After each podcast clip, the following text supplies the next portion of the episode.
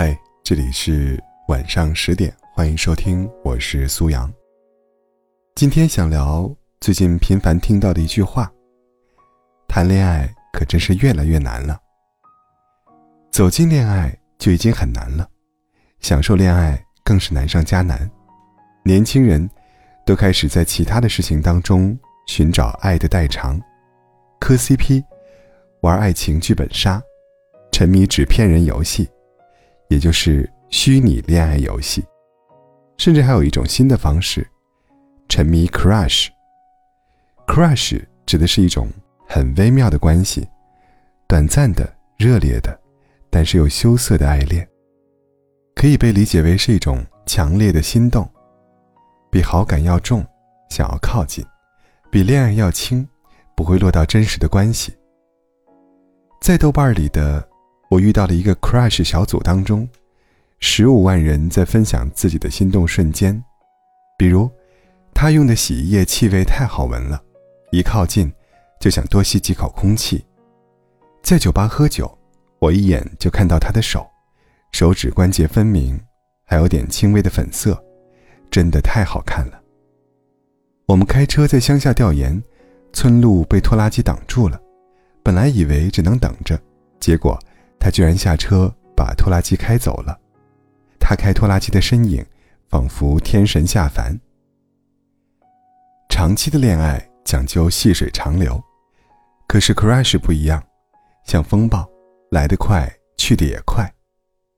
我总结，crush 最大的特点就是不会成功，但还是有人在疯狂的迷恋 crush。他虽然像烟花一样转瞬即逝。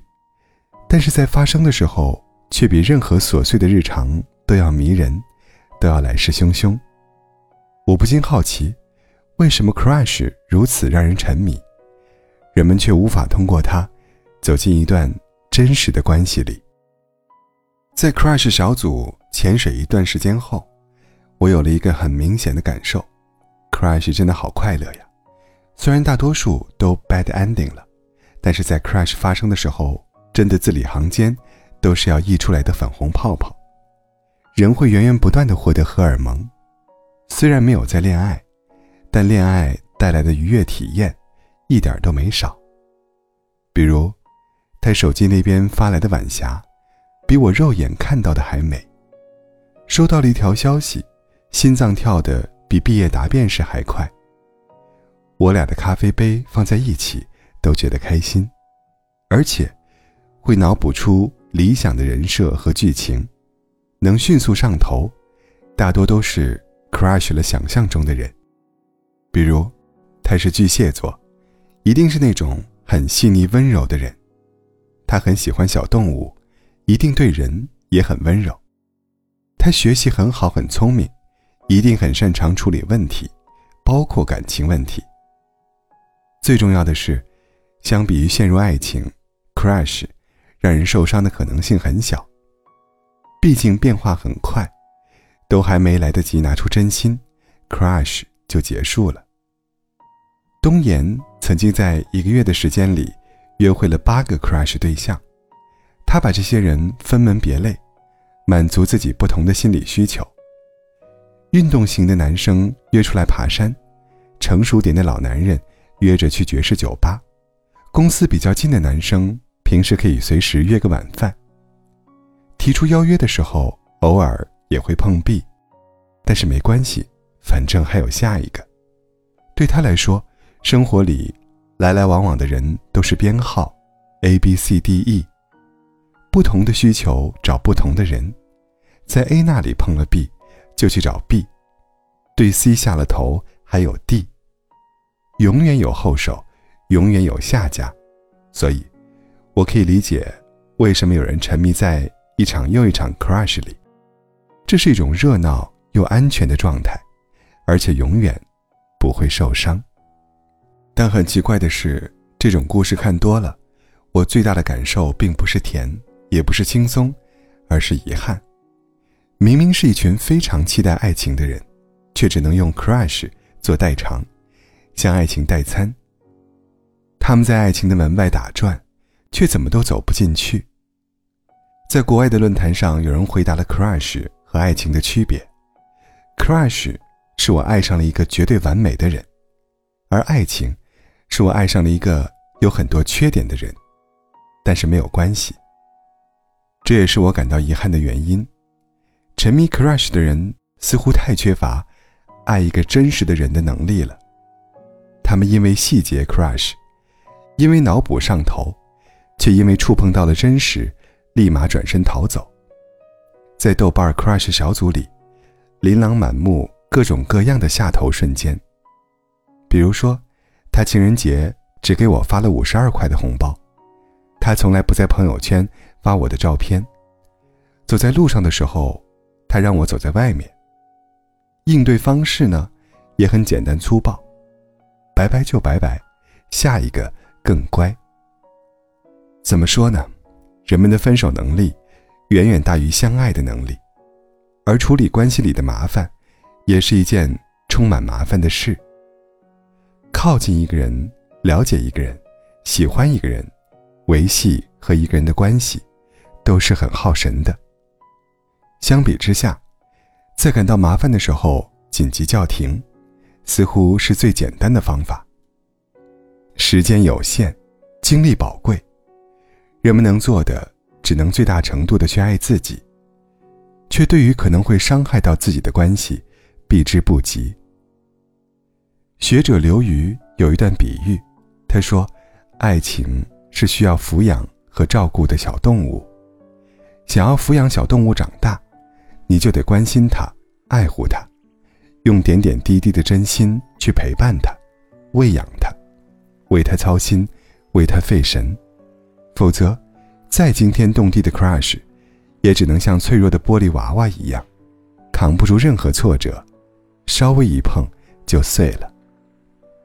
有人形容年轻人如此沉迷的 crush，就像各种平台上永远刷不到尽头的短视频，它轻松易得。让人快乐，但却会让你越刷越累，越刷越空虚。时间长了，你甚至会丧失静下心来读一本好书的能力。而爱情，就是那样一本书，它是可以给人提供支持的。曾经有一个很火的微博，就一句话，他说：“人为什么需要亲密关系？”答案是一些图片。有在医院里互相安慰的爷爷奶奶，有累的时候互相拥抱的年轻情侣。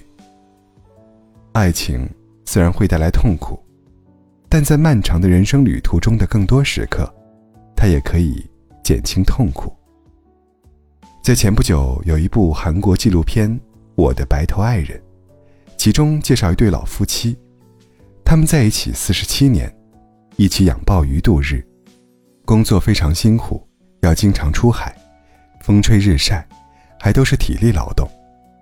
长久的辛劳压垮了妻子的身体，腰痛难忍，左耳也听不清了。丈夫希望她在家里休息，但是她也不愿意。她说那样反而很孤独。丈夫就尽力承包了大部分工作，只为了能让妻子多多休息。